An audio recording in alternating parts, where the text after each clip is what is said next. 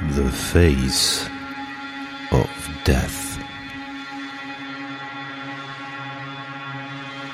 Mysteriöse Kriminalfälle.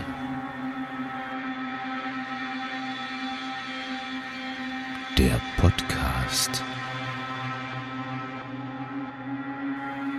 The Face of Death.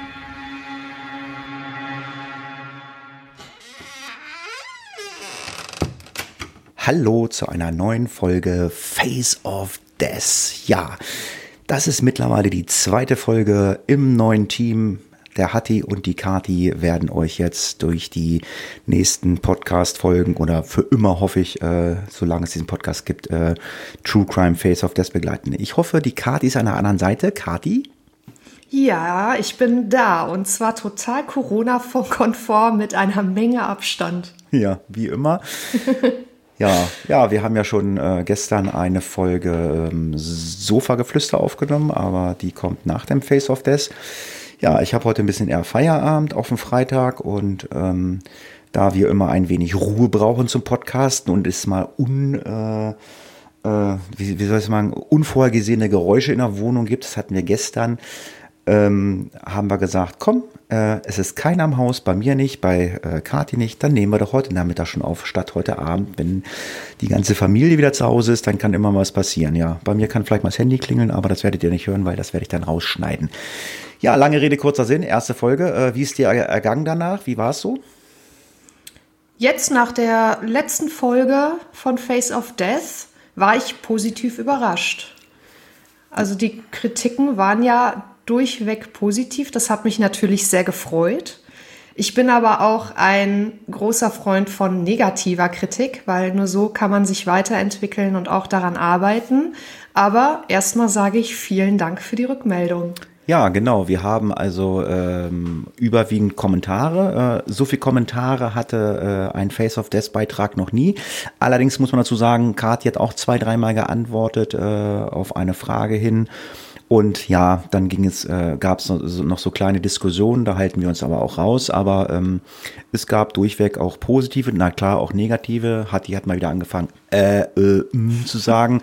Ich weiß nicht, woran das liegt. Ich habe es ja irgendwann abgestellt und versuche das auch abzustellen.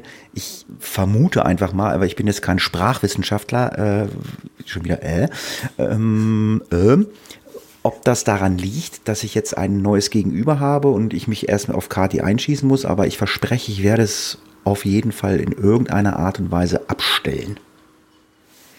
Ja, es ist halt auch nicht leicht, ne? Man muss ja schon sagen, dass diese Äs und Äms ja manchmal auch einfach der zeitlichen Überbrückung dienen, wenn man sich vielleicht noch mal so ein bisschen Gedanken machen möchte, was man irgendwie zu sagen hat oder sagen möchte.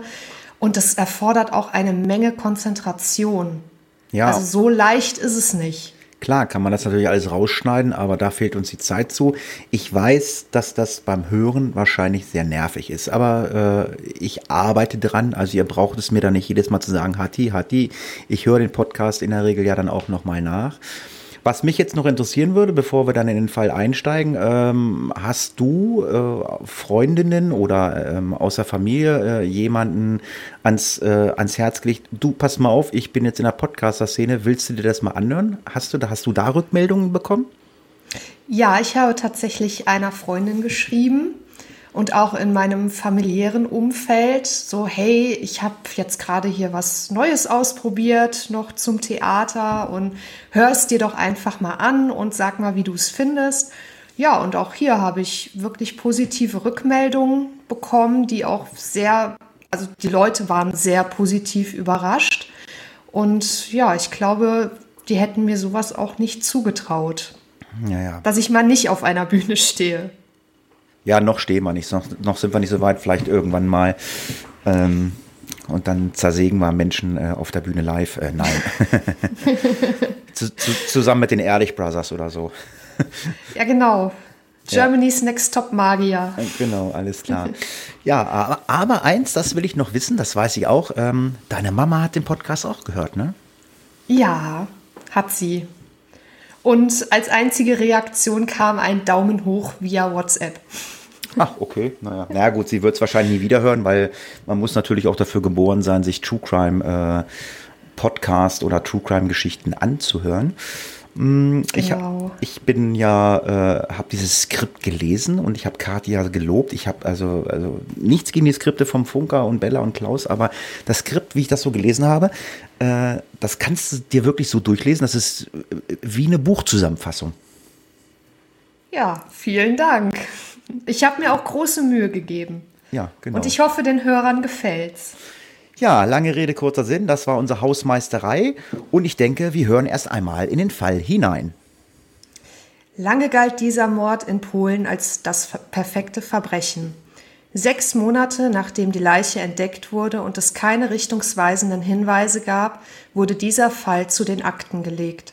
Erst drei Jahre später teilte man diesen Cold Case einem neuen Ermittler zu, der diesen als spannend beschrieb und es sich zum Ziel machte, endlich Antworten auf all die offenen Fragen zu finden. Er stürzte sich in die Ermittlungsarbeit und machte eine bahnbrechende Entdeckung. Denn drei Jahre nach dem Mord tauchen Parallelen auf in einem Roman. Ja, bevor wir in den Fall hineinsteigen, äh, ich muss ja sagen, ich weiß ja, was passiert ist.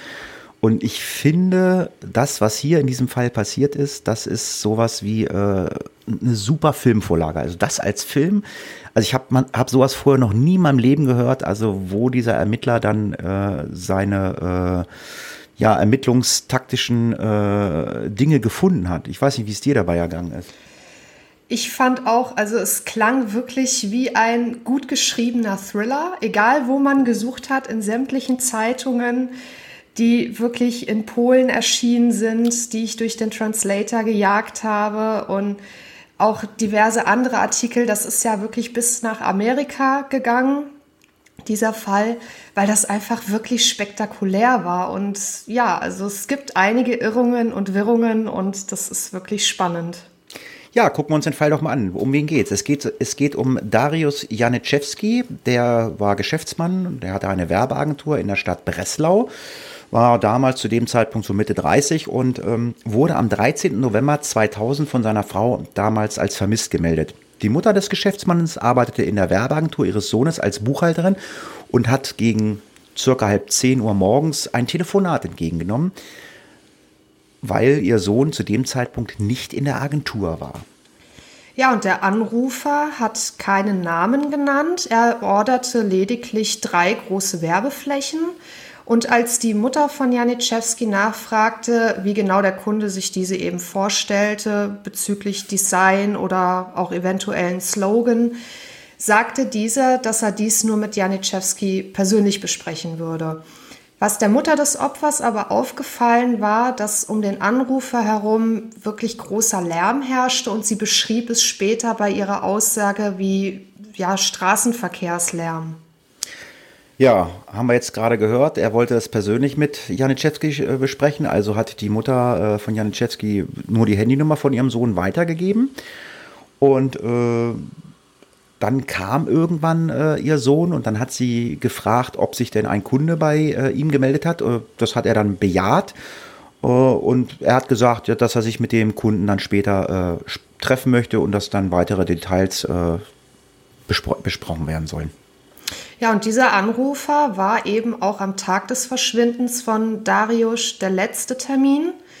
Aber man konnte eben nicht nachvollziehen, um wen es sich handelte, weil weder Name angegeben wurde, noch fand man später eine Auftragsbestätigung oder sonstige Geschäftsabschlüsse. Also man konnte das überhaupt nicht nachvollziehen. Und um 16 Uhr verließ er das Gebäude, in dem sich seine Agentur befand. Und danach fehlte jede Spur von Janiszewski. Ja, und was auch aufgefallen ist, normalerweise ist er zu seinem Termin mit dem Auto gefahren und diesmal nicht. Also man könnte jetzt darauf rückschließen, dass er sich wahrscheinlich äh, mit dem äh, Kunden, so nenne ich ihn jetzt mal, wahrscheinlich in der Nähe äh, von seiner Agentur getroffen hat.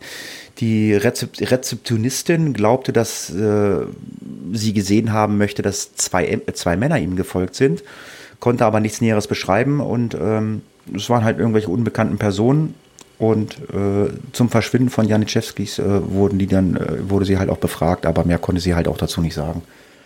Genau, und zunächst ging auch die Polizei gar nicht mal von einem Verbrechen aus, Denn laut der Aussage von Kollegen, Geschäftspartnern und auch von der Familie hatte Darius keine Feinde. Im Gegenteil. Also er war als sehr freundlich beschrieben worden, beliebt und auch friedliebend.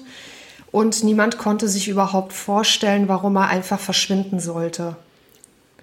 Ja, das Ganze hat sich, sage ich mal, so vier Wochen hingezogen und äh, keiner wusste, wo sich äh, Darius äh, aufgehalten hat. Und dann machten zwei Angler am 10. Dezember 2000 sich auf den Weg äh, zur Oder. Ähm, also kennt man ja Frankfurt-Oder, die fließt auch durch Polen.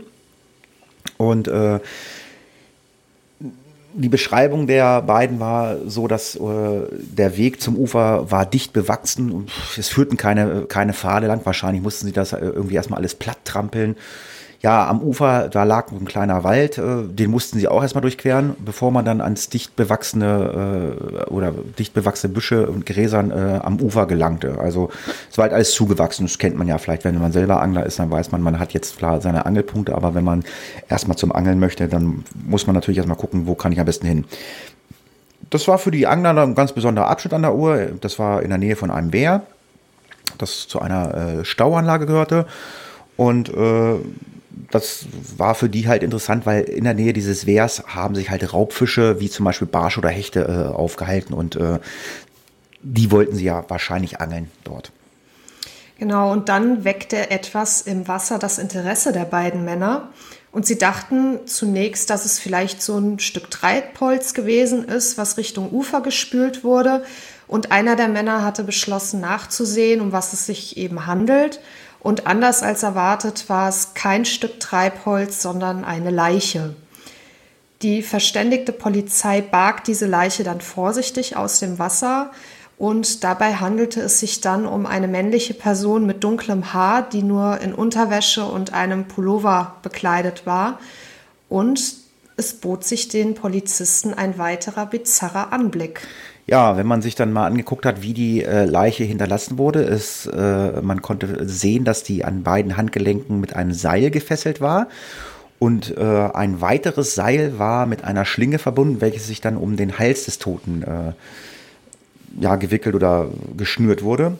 Die Füße waren auch gefesselt. Durch diesen Mechanismus, wie die Seile angebracht waren, würde, äh, würde wohl jede Bewegung äh, dazu führen, also wenn man noch am Leben ist, dass sich die Schlinge um den Hals dann immer mehr zuzieht. Also man muss sich vorstellen, äh, man zieht eine Hände oder eine Beine und äh, du hast eine Schlinge um den Hals, was dann damit verbunden ist, dieser Mechanismus. Und ähm, das schnürt dir dann den Hals zu, ja, und dann droht für den äh, für das Opfer ein qualvolles Ersticken. Ja, und diese Annahme wurde ja dann auch durch die Gerichtsmediziner bestätigt. Außerdem hat der Tote wohl schon mehrere Tage vor seinem Tod nichts mehr zu sich genommen, weder Flüssigkeit noch Nahrung so wirklich, denn Magen und Darm waren nicht gefüllt. Und auf dem Körper fand man dann auch noch Folterspuren. Das waren tiefe Kratzer im Gesicht und auf dem Körper. Wodurch die entstanden sind, konnte man aber nicht feststellen. Ja, und man ist ja erstmal davon ausgegangen, oder die Polizei ist erstmal davon ausgegangen, dass der Mann getötet wurde und dann in eine Oder, in eine Oder geschmissen wurde. Die Gerichtsmediziner haben äh, dann aber diese Theorie widerlegt, äh, denn bei der Obduktion fand sich Wasser in den Atemwegen des Toten. Dieses gelangt durch Aspiration, also durch Einatmen in die Atemwege. Der Körper besitzt einen Schutzmechanismus, um weiteres Eindringen von Wasser zu verhindern. Dies ist ein sogenannter Stimmritzenkrampf, äh, ist nicht schön. Somit gelangt dann kein weiteres Wasser in die Atemwege, aber auch keins mehr hinaus. Und dadurch erstickt das Opfer qualvoll unter Wasser. Also man kann jetzt davon ausgehen, dass der Darius äh, halt äh, gefesselt lebend wahrscheinlich ins Wasser geworfen worden ist. Genau. Und das Opfer selbst war groß, von schlanker Statur, hatte blaue Augen und konnte schnell identifiziert werden. Also wie du schon sagtest, der Name des Toten lautete eben Dariusz Janiszewski, der Geschäftsmann, der seit vier Wochen vermisst wurde. Und die Polizei stellte die Ähnlichkeit zu dem Gesuchten fest, aber die abschließende Identifikation durch die Angehörigen musste eben noch vorgenommen werden. Ja, das war für die Frau von Janiszewski natürlich sehr schwierig. Die hat sich in der, war gar nicht psychisch in der Verfassung, die Identität ihres Mannes zu bestätigen, was man auch verstehen muss, äh, weil sie hat ja vier Wochen von ihrem Mann nichts gehört. Und äh, wenn man natürlich so eine Nachricht von der Polizei kriegt, dann äh, macht das auch psychologisch was mit einem. Aus diesem Grund hat man dann die Schwiegermutter äh, hingeschickt. Äh, die musste dann äh, ihren Schwiegersohn identifizieren und hat dann auch äh, erkannt, äh, dass er das ist, äh, anhand eines Muttermals, das sich auf dem Oberkörper befunden hat und auch anhand der Haare konnte man es erkennen. Ja, die Ermittlungen starteten dann auch umgehend. Man wollte da wirklich keine Zeit verlieren und schickte dann auch Taucher los, um nochmal den Grund der Oder nach Beweisstücken abzusuchen, weil man eben persönliche Gegenstände des Opfers bislang vermisste. Das war sein Mobiltelefon und auch sein Portemonnaie. Und auch das Flussufer wurde abgesucht, sowie dieser angrenzende Wald. Die Geschäftsbücher wurden ebenfalls geprüft und auch Janiszewskis Frau wurde befragt. Die gab dann zu, dass die Ehe ihre Tiefen hatte, aber dass sie sich trotzdem wieder versöhnten und es stand sogar im Raum, ob sie ein Kind adoptierten. Ja, man hat das Ganze dann äh, versucht zu rekonstruieren am, äh, von dem Tag an, wie äh, er verschwunden ist. Und Bekannte und Geschäftspartner äh, hatten keine Hinweise geben können, äh, was da passiert ist. Und auch im Leben des Toten fand man nichts Auffälliges. Er führte ein gut bürgerliches Leben, war nicht vorbestraft. Äh, finanziell ging es ihm auch sehr gut. Außerdem war er auch noch Gitarrist einer ja, völlig unbekannten Band, die äh, ja so ein reines Hobbyprojekt hatte, haben halt wahrscheinlich auch ein bisschen Musik gemacht. Ja, und sechs Monate nach Auffinden der Leiche wurde dann der Fall als Cold Case, also Tod ohne Mörder, zu den Akten gelegt. Ja, und die Polizei hatte auch so ziemlich alle Möglichkeiten zuerst ausgeschöpft bezüglich ihrer Ermittlungen. Und die Medien begannen dann eben auch schon von dem perfekten Verbrechen zu reden. Und 2002 wurde dann in der polnischen Version von Aktenzeichen XY dieser Fall vorgestellt. Die Sendung dort heißt 997. Ich weiß nicht, wie es auf Polnisch ausgesprochen wird, aber das ist auch gleichzeitig die Notrufnummer der Polizei in Polen. Und präsentiert wurde der Fall dort von dem Moderator Mikhail Fabusiewicz. Ja, man hoffte, dass äh, durch diese Fernsehsendung natürlich Menschen erreicht werden, die bisher, bislang vor diesem Fall noch nichts gehört hatten und vielleicht eventuell Zeuge äh, eines Verbrechens geworden sind. Das kennen wir ja, also Aktenzeichen XY damals mit Eduard Zimmermann hat man geguckt. Ich weiß gar nicht, wer es heute macht. Also heute gucke ich es nicht mehr, aber damals, ja, wir hatten halt nicht viele Fernsehprogramme, da hat man es halt immer geguckt. Ja, und so wurde der Fall noch einmal ins Gedächtnis der Bevölkerung gerufen, wie auch in Deutschland bei Aktenzeichen XY, äh, wurden halt viele Verbrechen aufgeklärt, aber halt auch nicht. Also ist ja dann immer so, dass am Ende der, der Sendung bei Aktenzeichen XY ist ja auch so, ja, da haben sich jetzt Leute gemeldet, bla bla bla. Das nimmt die Polizei dann ja auch auf. Da sind ja dann meistens die ermittelnden äh, Kommissare äh, und gucken dann natürlich nach, was ist denn da passiert. Aber äh, hier hat man jetzt erstmal soweit nichts äh, feststellen können oder es hat sich keiner gemeldet. Genau, die Enttäuschung, die war nämlich auf beiden Seiten sehr groß. Zum einen war der Moderator eben enttäuscht, sowie auch die Polizisten, denn es gab keine Hinweise, die man sich irgendwie erhofft hatte.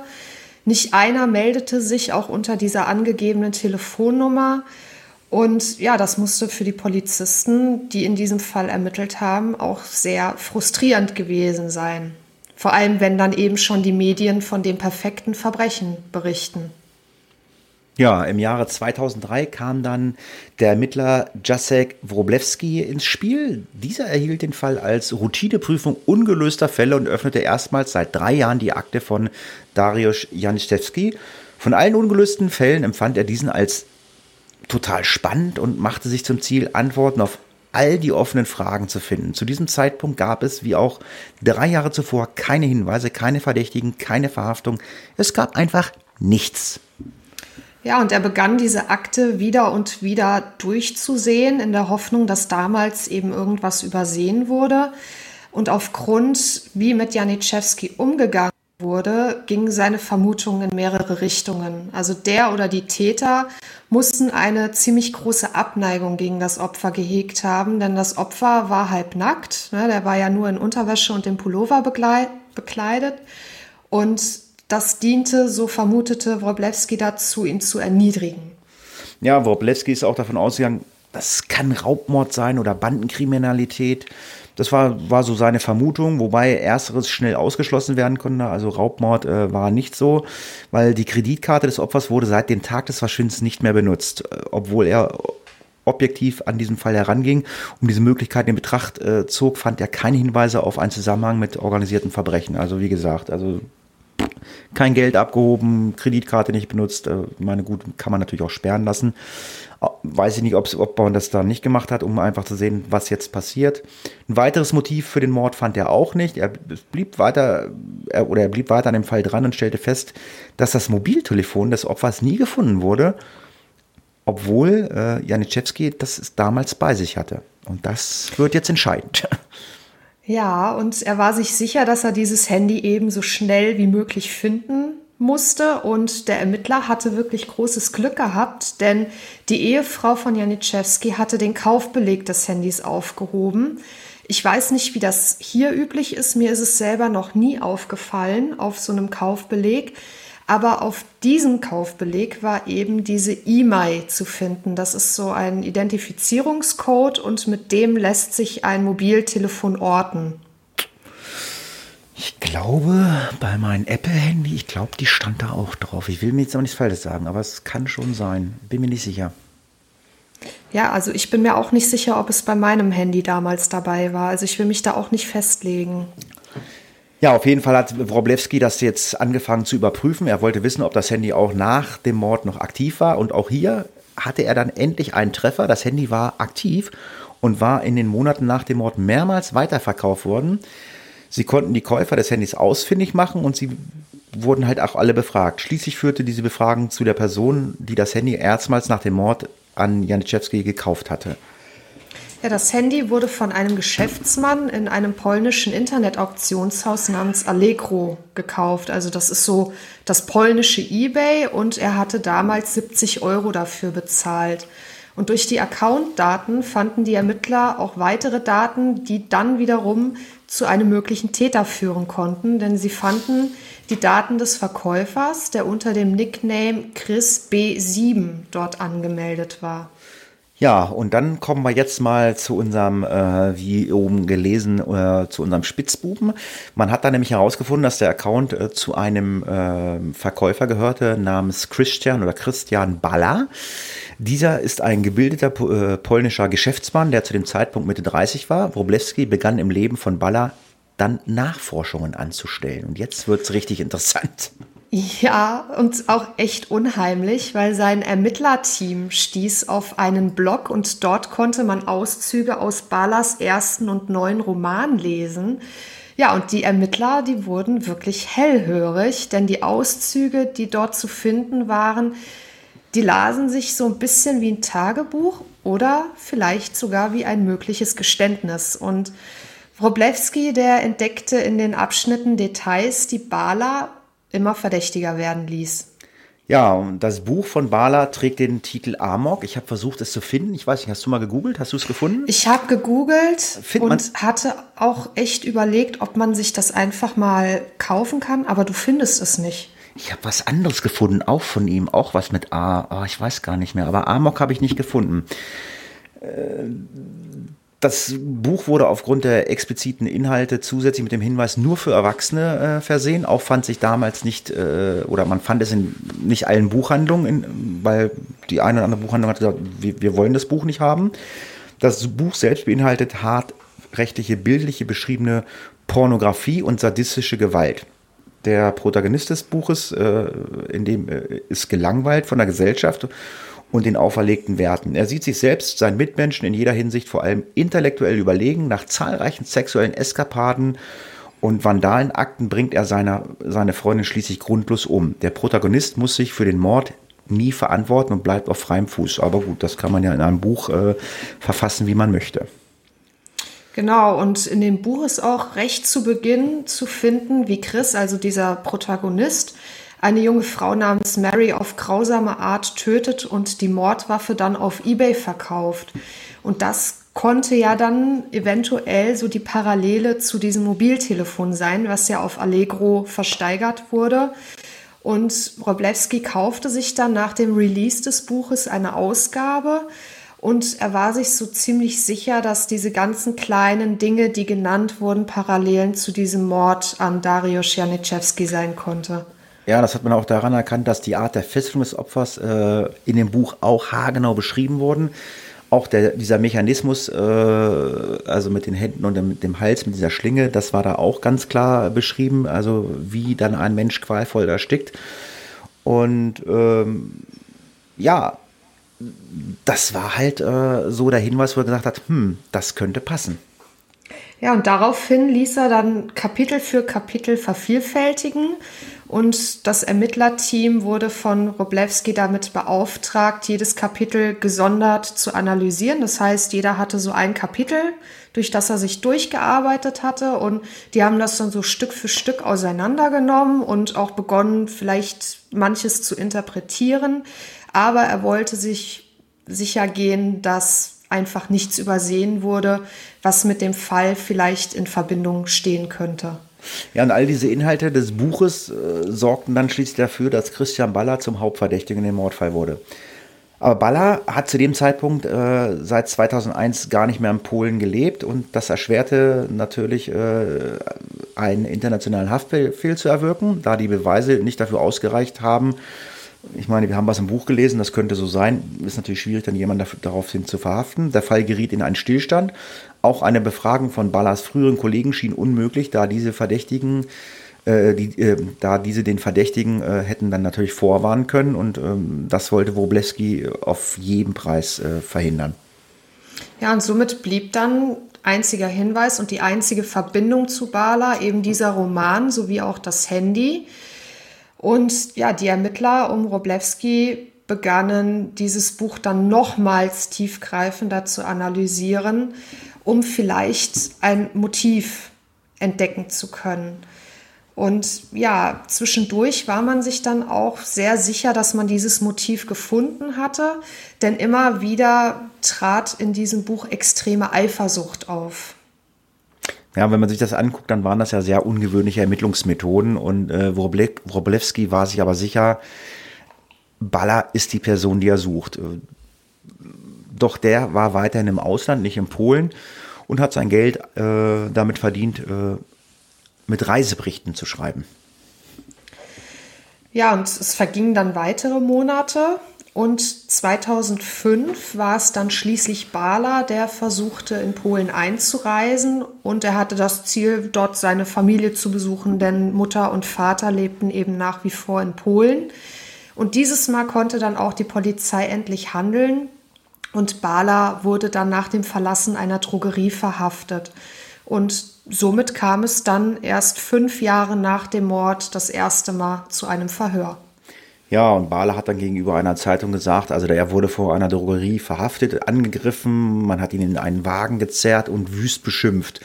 Zunächst fuhren sie mit ihm angeblich in ein Waldstück vor die, vor die Stadt. Weiterhin behauptete Baller, dass sie ihn geschlagen haben und auch getreten haben.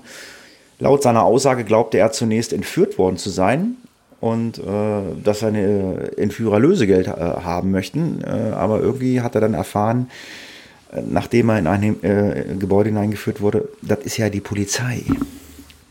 Ja, genau. Und da begriff er auch das erste Mal, dass er wirklich in Polizeigewahrsam war und dass seine angeblichen Angreifer Beamte waren. Und Roblewski, der hielt natürlich gegen diese Version von Bala und beteuerte, dass diese ganze Festnahme vollkommen nach Vorschrift verlaufen ist. Ja, dann gab es dann gab's natürlich einen Staatsanwalt, das war der Staatsanwalt Kuchaski. Der hat die, dann die ersten Befragungen äh, durchgeführt und hat ja so eine, so eine angenehme Atmosphäre geschafft, hat gesagt, Mensch, nehmen Sie mal den Verdächtigen die Handschellen ab, dann ist das nicht so äh, gedrungen hier alles. Und Baller zeigte sich zunächst abweisend und total verschlossen gegenüber dem Staatsanwalt und im Laufe des Gesprächs wurde Baller dann gefragt, ob er bei der Tat jemanden unterstützte. Oder, ja, oder, oder, oder, unterstützt worden ist, ja, so war es ja. Ja, genau. Und dann gab er eben eine sehr erschreckende Antwort, denn er sagte daraufhin, dass er Dariusz Janiczewski alleine getötet habe und dass niemand sonst außer er eben an dieser Tat beteiligt gewesen sei. Und das verzeichnete dann der Staatsanwalt und auch die Ermittler als ersten Erfolg, weil es schien so, als hätten die jetzt endlich den Anfang eines Geständnisses, nachdem man eben fünf Jahre lang überhaupt nichts in der Hand hatte. Ja, man hat nach und nach immer mehr Informationen bekommen und letztendlich hatte man dann ein vollständiges äh, Geständnis von Baller, aber äh, er hat es noch nicht unterschrieben gehabt und äh, die Stimmung begann ab dem Punkt dann nämlich zu kippen. Baller sprach auf einmal davon, dass er sich nicht wohlfühlte und einen Arzt benötigte. Ja, und das fiel auch dem Staatsanwalt auf. Also, dass sich die Haltung des Geständigen komplett veränderte. Er wirkte auf einmal nervöser und getriebener. Und man ließ dann natürlich auch einen Arzt kommen, der dann Bala untersuchte. Dieser konnte aber keine gesundheitlichen Probleme feststellen, die den Abbruch des Verhörs nach sich ziehen müssten. Und deshalb hat man Bala dann wieder in diesen Verhörraum gebracht. Und ja, ja, erst war die, oder man hat erst mal gedacht, so, dass die Befragung von Erfolg gekrönt ist, doch dann geschah etwas, womit weder der Staatsanwalt noch die Ermittler gerechnet haben. Baller hat sich dann nämlich geweigert, das Geständnis zu unterschreiben und widerrief alles, was er vorher gesagt hatte. Danach verweigerte er jede Aussage und äh, hat sich in Schweigen gehüllt, hat sich gesagt, hat keinen Ton mehr gesagt, hat nichts unterschrieben, hat alles widerrufen und auf einmal standen sie wieder vor einem Nichts.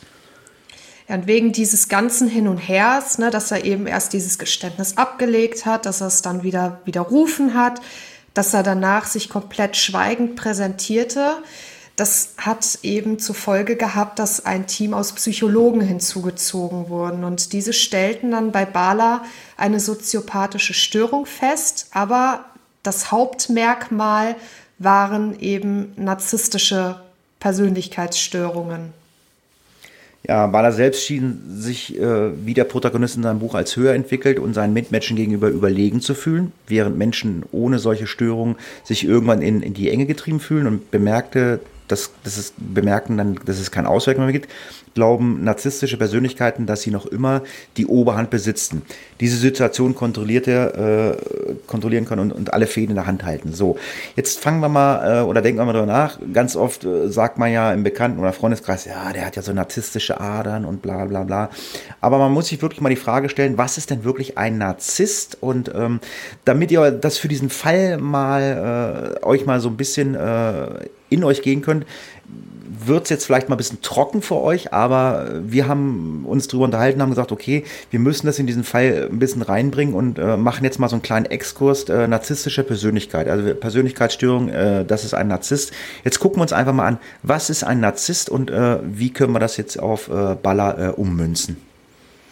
Genau, und wenn man sich eben jetzt so eine narzisstische Persönlichkeitsstörung mal näher betrachtet, fällt einem auf, dass diese häufig mit mangelnder Empathie und vor allem der Selbstüberschätzung einhergeht. Und die Selbstüberschätzung, die zeigt sich meist darin, dass dieses Überlegenheitsgefühl entsteht, dass man eben seinen Mitmenschen in sämtlichen Fähigkeiten, aber auch vor allem im Intellekt überlegen ist. Ja, das kann sich auch zum Beispiel darin äußern, dass man zum Beispiel Aufgaben nur schwer delegieren kann, weil man der Überzeugung ist, dass man selbst nur in der Lage ist, diese Aufgabe zu erfüllen. Alle anderen sind dumm, die können das nicht. Und äh, keiner äh, hat den Intellekt, Intellekt äh, und, und kann das machen. Dabei spielt auch immer wieder mit rein, dass narzisstische Persönlichkeiten versuchen, immer wieder Anerkennung von ihren Taten äh, einzufordern. Also ich bin der Beste, ich kann alles und ihr könnt nichts. Also das kennt man vielleicht auch im, äh, im wahren Leben. Man hat solche äh, Leute bestimmt schon mal kennengelernt.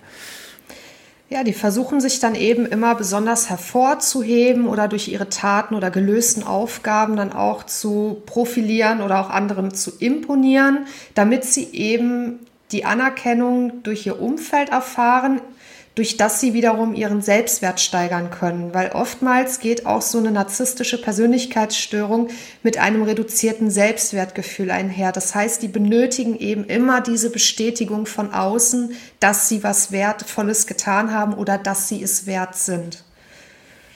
Ja, der Mangel an Empathie zeigt sich darin, dass die Bedürfnisse anderer Personen, sei es Freunde, Familie, Eltern, Arbeitskollegen und so weiter, überhaupt nicht anerkannt werden und oftmals auch äh, total fehlinterpretiert werden. Das heißt, eine Person mit einem, einer narzisstischen Persönlichkeit ist nicht in der Lage, sich in die Gefühlswelt anderer hineinzudenken, weil er denkt halt einfach nur in, seinem, in, sein, in seiner eigenen Welt und äh, kriegt auch seine persönlichen Botschaften gar nicht äh, an den Mann gebracht, weil man wird ja gar nicht wahrgenommen oder man wird fehlinterpretiert. Äh, dadurch entstehen natürlich Konflikte. Aus diesem Grund sagen, sagt man narzisstische Persönlichkeiten oft auch nach, äh, sie werden gefühlskalt. Ja, aber jetzt wird es auch so ein bisschen tricky, weil narzisstische Persönlichkeiten sind in der Lage, einfühlsame Reaktionen anzutrainieren. Das heißt, es ist ja gesellschaftlich oder es wird gesellschaftlich ja erwartet, dass man in diversen Situationen angemessen reagiert. So, und das haben die sich antrainiert. Das heißt zum Beispiel, es wird ein Kollege vom Chef abgemahnt, weil er eine Aufgabe nicht nicht ja, erfüllt hat, so wie der Chef das haben wollte, ist jetzt niedergeschlagen und weint dann vielleicht auch. Und zunächst zeigt sich dann dieser Narzisst auch erstmal hier als tröstende Person, die zur Seite steht. Aber er kann trotzdem diese Gefühlsebene des Betroffenen nicht erreichen, weil es kann einfach nicht nachvollzogen werden. Ja, und jede Emotion kratzt natürlich an der Oberfläche. Vermutlich ist dann eher die innere Haltung des Narzissten in einer solchen Situation, wieso stellt er sich nun so an?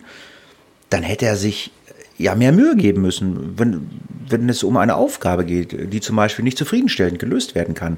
In dieser Situation kann es dann auch wiederum sein, dass der Eindruck der Überlegenheit in den Vordergrund äh, immer mehr rückt. Also ich könnte da Geschichten erzählen, um Gottes Willen. Hätte ich diese Aufgabe gelöst, dann wäre ich nicht gescheitert. Genau, und im Berufsleben macht es das eben schwer, mit Narzissten umzugehen, weil zum einen legen sie ihre eigene Messlatte sehr hoch, aber haben auch eine gewisse Erwartungshaltung an anderen. Also, dass sie gleichziehen, dass sie das eben auch so in gewisser Weise perfektionistisch lösen und so weiter. Und zum Beispiel auch bei Arbeiten in einer Gruppe versuchen sie den Part, den sie geleistet haben, immer auch besonders hervorzuheben und übertreiben dabei auch gerne mal, was den Umfang der Arbeit betrifft, so nach dem Motto, ich habe ja alles gemacht, die anderen haben gar nichts gemacht oder reden im Gegenzug den Part von anderen eben klein, so du hast ja nicht das geleistet, was ich geleistet habe. Ja, oder, äh, oder sie äh, sagen, also äh, oder, oder, oder, oder stellen es so dar, dass die Arbeit, die ein anderer gemacht hat, jetzt irgendwie eine tolle Arbeit gemacht, hat jetzt, jetzt ein tolles Werkstück erstellt und sagen aber, das habe ich gemacht. Äh, das steigert natürlich dann das Selbstwertgefühl wollen natürlich dafür gelobt werden. Ein weiteres Merkmal von Narzissten ist dann die häufige Anwendung von Lügen in ihrem Umfeld. Äh, also die, die lügen in einer Tour, die täuschen äh, Fähigkeiten vor, die sie gar nicht können. Sie versuchen andere Leute davon zu überzeugen.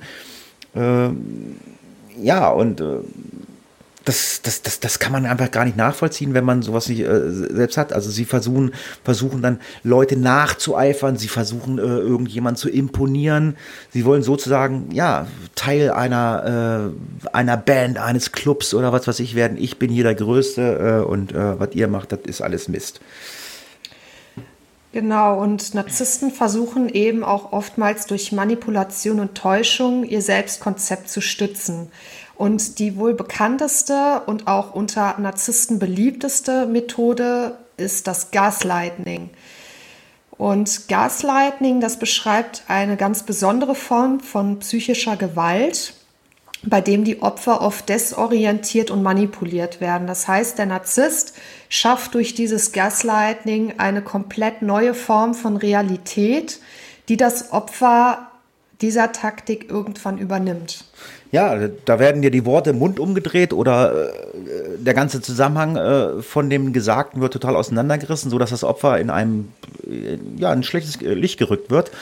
Oder es werden Dinge behauptet, die das Opfer gesagt oder getan hat äh, und werden verbreitet, bis das Opfer dies selbst dann glaubt, obwohl diese Ereignisse nie stattgefunden haben. Also da wird auf dich eingeredet, du hast das, das, das, das gemacht und irgendwann glaubst du selber daran. Ein weiteres Beispiel ist, dass die Opfer äh, oder dass den Opfern eingeredet wird, dass sie wertlos seien und bestimmte Dinge nicht, nicht können. Also du kannst gar nichts. Dadurch würden sie dann halt äh, als unfähig dargestellt oder werden halt einfach erniedrigt dadurch. Dadurch beginnen die Opfer dann auch selbst an sich und ihrem Selbstbild, vor allem an ihrem Selbstwert zu zweifeln.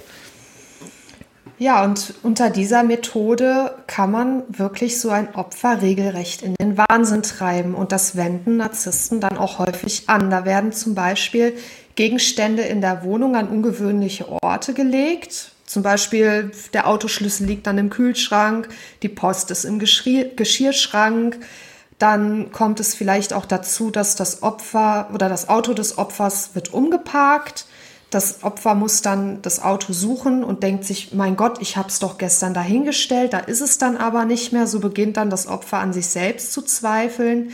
Oder Dokumente, die dringend benötigt werden, werden dann einfach versteckt, obwohl der Narzisst weiß so, hey, die hat heute einen wichtigen Termin, die braucht das und das dafür. Und dann wird das alles auch so ein bisschen, ja, sabotiert.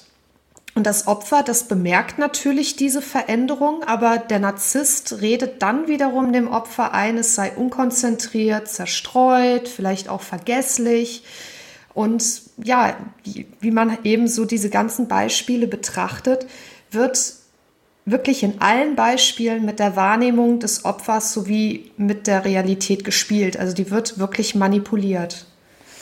Ja, ein weiteres Merkmal, das auf eine narzisstische Persönlichkeit äh, hinschließt, ist der Umgang mit Kritik und Zurückweisung. Denn hier reagieren die Betroffenen deutlich ablehnender und, und impulsiver. Die werden also laut, äh, weil keiner möchte gerne als Narzisst bezeichnet werden. Das steht natürlich in einem totalen Kontrast zu dem, was anfangs gesagt worden ist, da dass Narzissten ein geringes Selbstwertgefühl haben.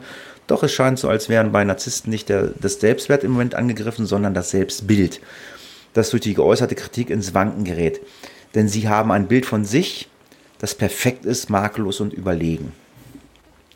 Ja, und in dem Moment passt halt einfach diese Kritik nicht zu dem Selbstbild.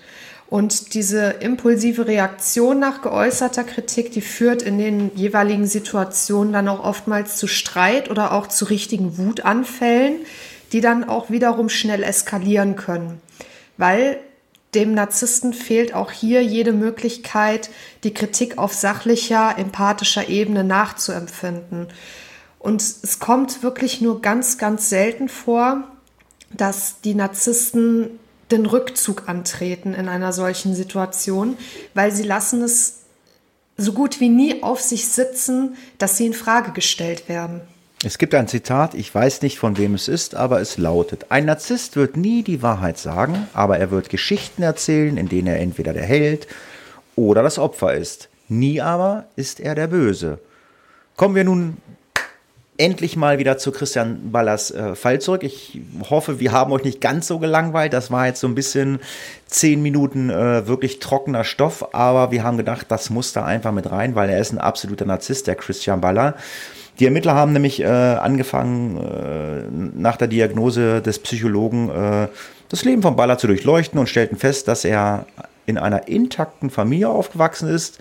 Er hat zwei jüngere Geschwister und galt schon früher als intelligent und guter Schüler. Ja, aber trotzdem kam es auch innerhalb der Klasse oft zu Streit mit Christian. Und oftmals hat er diesen auch provoziert. Er fand dadurch oft auch schwer Anschluss und blieb meistens für sich. Und vielleicht ist das auch schon so der erste Hinweis gewesen, dass er Züge einer Persönlichkeitsstörung aufweist.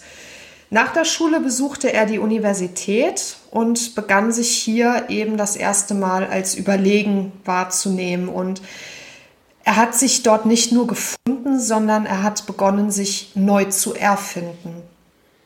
Ja, er war an der Uni damals sehr beliebt, galt auch dort bei den Dozenten als sehr begabt, obwohl er als sehr intelligent galt, so sagte man ihm nach. Hat er oft Streit gesucht an der Uni. Vor allem sei sein Selbstvertrauen machte ihn bei den Frauen total attraktiv, aber schnell fiel auf, dass er viele Geschichten über seine Person erzählte, die er selbst äh, nur geglaubt hat. Kein anderer hat ihm das geglaubt. Auch hier geht es wieder auffällig in Richtung der Persönlichkeitsstörung, denn die Lügen werden oftmals genutzt, um sich bei anderen interessant zu machen. Also das ist ja alles das, also wir erzählen jetzt alles mal so ein bisschen alles das, was auf diesen Baller zutrifft, was wir euch gerade äh, bei der äh, Exkursion äh, ähm, äh, über den Narzissmus äh, dargestellt haben. Äh, das trifft also, es trifft sehr viel auf ihn zu. Ja, und 95 heiratete er dann seine Jugendliebe Stasia. Im Gegensatz zu ihm hatte sie nie das Abitur abgeschlossen, sondern ist schon vor dem Abschluss von der Schule abgegangen, um als Sekretärin in der Stadt zu arbeiten. Und das gab ihm wahrscheinlich auch wieder so dieses Überlegenheitsgefühl, denn neben seiner Frau, die ja nur Anführungszeichen Sekretärin war, konnte er ja wieder wie der überlegene, gebildete Akademiker wirken. Ja, er hat dann äh, einen Sohn bekommen, aber die Ehe war natürlich nicht harmonisch. Auch war er in der Beziehung oder war die Beziehung von Gewalt, äh, oder man hat von Gewalt gesprochen in der Beziehung. Keine Seltenheit bei Persönlichkeitsstörungen, da diese meist äh, ja, äh, in ihrer Verzweiflung versuchen, die Kontrolle zu behalten. Ja, und wenn das nicht anders geht, dann halt auch mit Gewalt. Die wollen halt die Oberhand behalten und äh, wollen natürlich jede Situation für sich gewinnen. Die Ehe kriselte weiter und Baller hatte mehrere Affären dann. Obwohl er es war, der seine Frau betrog, äh, wurde wurde er immer eifersüchtiger auf sie. Also er hat seine Frau betrogen, aber eifersüchtig war er. Genau. Irgendwie kurios, ne? Und 98 brach er dann auch sein Studium ab und gründete eine Reinigungsfirma. Die ging aber schon nach kurzer Zeit pleite und man sagte ihm auch so ein bisschen nach, dass er das Geld, was er reinwirtschaftete, auch wieder direkt ausgegeben hat. Und ja, 99 folgte dann auch die Scheidung von Stasia.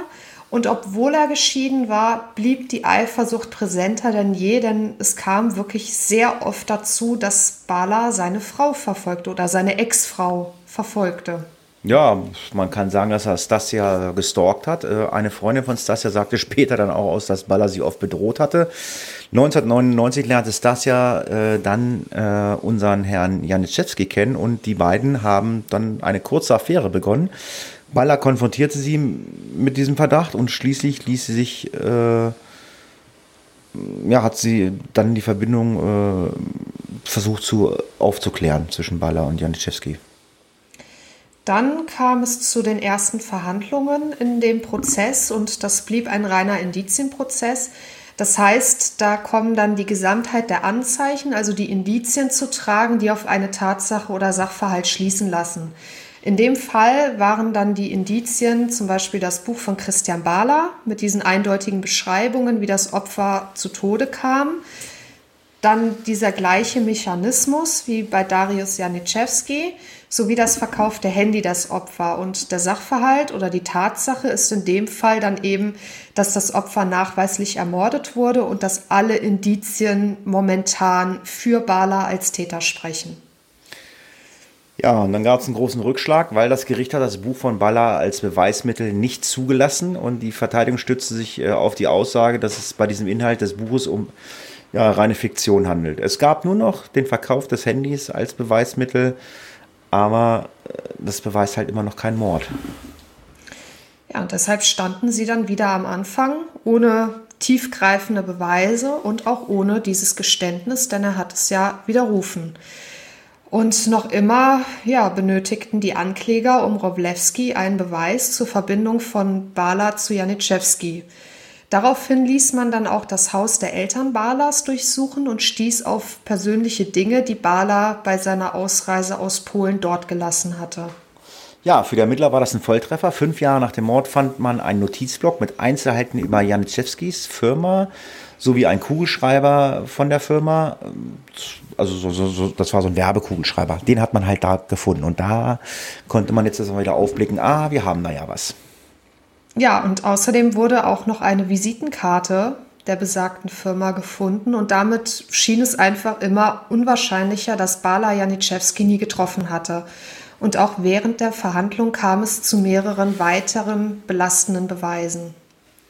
Ja, wir erinnern uns, äh, im Jahr 2002 wurde ähm, der Fall ja äh, in der polnischen Version von Aktenzeichen Y997 äh, gezeigt. Auffällig war irgendwann, dass auf der Website dieser Sendung des Falles des getöteten Janiszewskis immer wieder ja, Sachen kommentiert worden sind, auch Jahre später vor allem von Personen aus Amerika oder aus Asien. Und diese IP-Adressen, die begann man dann eben zu überprüfen und die Lokalisation und der Zeitraum wurde dann mit Stempeln in Balas Reisepass abgeglichen.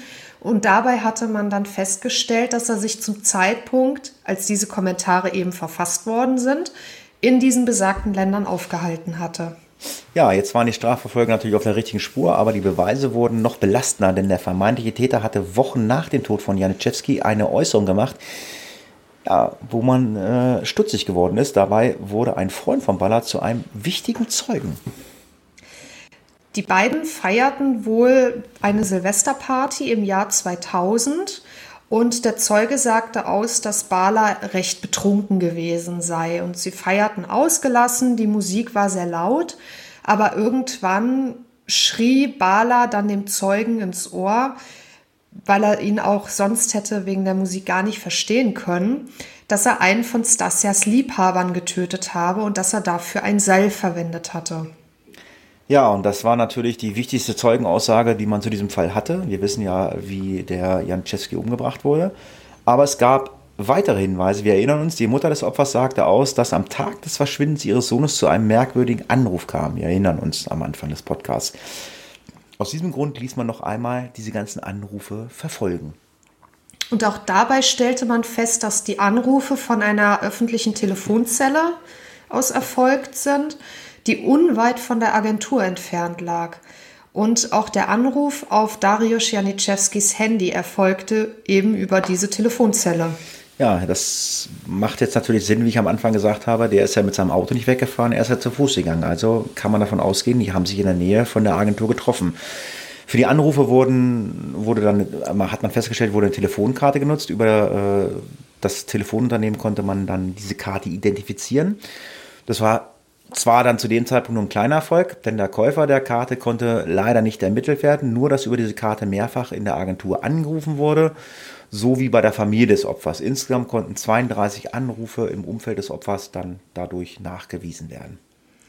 Und endlich kam es dann auch zu einer Aussage von Stasia Bala, nachdem sie Passagen aus dem Roman vorgelegt bekam und dabei stellte sie eben fest, dass es erschreckende Ähnlichkeit zu ihrem Leben hat. Und in dem Roman war es dann eben auch so, dass die Ehefrau, Sonja heißt die in dem Buch, durch ihren Ehemann Chris, also diesen Protagonisten, betrogen wurde. Aber er war immer rasend eifersüchtig auf seine Frau. Also es passt einfach wieder zu diesem, zu diesen Aussagen, ne, dass er seine Frau verfolgt hat und auch die Gewalt in der Beziehung und auch eben diese Eifersucht. Ja, und Stasia hat dann auch ausgesagt, dass sie äh, Darius kannte. Sie lernten sich in einem Club kennen, den sie oft besuchten. Sie traf, also sie hat ihn zufällig dann auch in einer Bar getroffen, sind ins Gespräch gekommen, haben sich auf Anhieb verstanden und später hat man dann äh, sich auf ein Motelzimmer begeben. Da hat ihr dann Darius erzählt, dass er verheiratet sei und daraufhin brach Stasia alle weiteren Zärtlichkeiten ab, weil sie wusste einfach nur zu gut, durch die Ehe mit Christian, wie es war, betrogen zu werden. Und sie wollte keine Frau sein, mit der ein Ehemann seine Ehe verrät. Ja, durch das als beste Freundin, die äh, an diesem Abend mit im Club gewesen war, bekam Christian von diesem, von diesem halt kurz Bekanntschaft, von dieser kurzen Bekanntschaft Wind und fragte sie über seine Ex-Frau und den Unbekannten aus. Ja, wieder mal äh, war er dann rasend vor Eifersucht und wieder war es Christian, der später seiner Ex-Frau auflauerte und ihr drohte, er würde entweder sie oder ihren Liebhaber umbringen. Hier vermuteten die Ermittler, dass Stasia sich dann aus Angst von ihrem Ex-Mann lange geweigert hat, äh, ja, eine Aussage gegenüber ihrem Mann zu machen. Kann man verstehen. Ja, das ist, ja, das ist auch irgendwie, oder das hat so den Anschein, so wenn ich dich nicht haben kann, dann soll dich keiner haben. Und das ist eben auch dieses Motiv, was dann zweifelsfrei bestätigt werden konnte. Und es war wirklich diese Eifersucht. Aber während des gesamten Prozesses trat Bala nicht einmal selbst in den Zeugenstand oder wurde befragt. Die Tat konnte ihm auch nicht vollständig nachgewiesen werden, jedoch waren sich die Geschworenen und auch die Richterin dann sicher, dass er an der Planung und an der Durchführung auf jeden Fall beteiligt war. Und so lautete dann im September 2007 das Urteil schuldig und Christian Bala wird eine 25-jährige Haftstrafe absitzen. Ja, und Bala ist heute immer noch der Meinung, dass er zu Unrecht verurteilt worden ist, äh, weil er sagt, dass das Buch, was er geschrieben hat, hat mir schon gesagt, ist reine Fiktion. In der Öffentlichkeit sorgte die Ermittlung sowie die Beweislast aufgrund des Buchs für Kritik, denn hier scheiden sich die Geister. Kann man wirklich einen scheinbar fiktiven Roman als Autobiografie ansehen, um einen Mord aufzuklären? Gleichzeitig die erste Frage, für unsere Fallbesprechung ist das natürlich, kann man das machen? Also ich habe ja auch schon am Anfang des Podcasts gesagt, da kann man einen Film von drehen. Das ist echt äh, wirklich äh, guter Stoff für einen Film, wenn der das wirklich so durchgezogen hat. Ne? Aber die Frage ist ja halt wirklich, äh, kann man das wirklich so ansehen? Also wenn ich mir jetzt diesen Fall so angucke, äh, was wir jetzt hier so verpodcastet haben, äh, ja, sehe ich so. Ich finde eben diese Parallelen auffällig. Ne? Das ist ja eigentlich schon was, was man so als Täterwissen bezeichnen würde in diesem Fall weil die Art und Weise, wie Janiszewski umgekommen ist, diese Fesselung und das alles eben in diesem Roman wiederzufinden, äh, ja, also ich würde auch dazu tendieren zu sagen, ja, es liest sich wie ein Geständnis. Ja, was natürlich auch noch im Raum steht, hat er das wirklich alleine durchgezogen oder hatte er Helfer? Also äh, klar, also ich würde sagen, er hat es wahrscheinlich alleine gemacht. Er hat da halt äh, einen fiktiven Kunden für die Werbeagentur vorgegeben und was auch immer dann passiert ist, das weiß nur er. Aber äh, ich glaube nicht, dass er Helfer hatte. Ich weiß nicht, wie du das siehst. Ich bin da so ein bisschen zweigeteilter Meinung. Also ich könnte mir vorstellen, dass er es nicht alleine getan hat, weil es gehört ja auch schon viel dazu, alleine eine erwachsene Person und Janiszewski, der ist ja jetzt auch nicht wirklich klein gewesen. Ich glaube, ich habe irgendwas gelesen, der wäre um die 1,90 groß und zu so knapp 90 Kilo hätte er gewogen. Glaube ich nicht, dass man sich dann nicht irgendwie auch wehren kann oder so. Also ich bin mir da sehr unsicher. Also ich kann mir vorstellen, dass das Bala Helfer hatte, zumal ja auch diese Rezeptionistin gesagt hat, dass sie den Eindruck hatte, es wären ihm irgendwie zwei Männer gefolgt. Stimmt, das habe ich ganz vergessen, ja. Na gut, kann natürlich sein, ne? Ja, letztendlich zum Ende des Podcasts äh, kann man sich noch eine Frage stellen. Warum ist Baller nicht äh, als Zeuge vor Gericht äh, aufgetreten und hat äh, die geschworene und die Richterin versucht, seine Unschuld zu überzeugen? Ja, das weiß nur er oder beziehungsweise seine Verteidiger. Ähm, ich habe da keine Meinung zu. Äh, vielleicht äh, war er sich sicher, ich werde eh verurteilt, egal was ich sage. Das, da, da kann man jetzt also äh, sich, glaube ich, jeder sein eigenes Urteil darüber bilden. Ja, ich glaube auch. Also ich könnte mir vorstellen, dass da aber wieder so sein Überlegenheitsgefühl einfach durchkam, ne, dass er sich ja ohnehin überlegen fühlt gegenüber Richterin und so weiter. Und dass es für ihn auch so eine gewisse Weise einfach ein Spiel war. Weil er hat ja wirklich mit diesen Ermittlern auch schon zwischendurch gespielt, ne, indem er erst das Geständnis abgelegt hat, dann wieder verweigert hat und so weiter. Ja, aber letzten Endes weiß nur er selbst, warum er nicht für sich gesprochen hat. Ja, somit äh, schließen wir äh, eine weitere neue Folge von Face of Death. Äh, ich hoffe, ihr habt euch gut unterhalten gefühlt. Der narzisstische Part hat euch nicht ganz so gelangweilt, aber wir waren der Meinung, das musste einfach mit rein.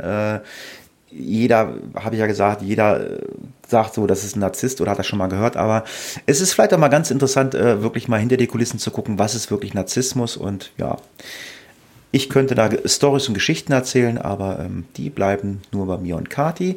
Ich sage an dieser Stelle vielen Dank fürs Zuhören.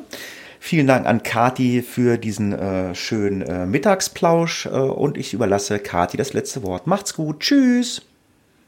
Ja, und ich hoffe auch, dass dieser Fall für euch interessant war, dass auch dieser Narzissmus-Teil nicht so gelangweilt hat, weil ich finde es zum Beispiel sehr interessant, aber das liegt vielleicht auch daran, dass ich im Psychologiebereich ja beruflich eben zu Hause bin. Und ja, ich sage bis bald. Case closed.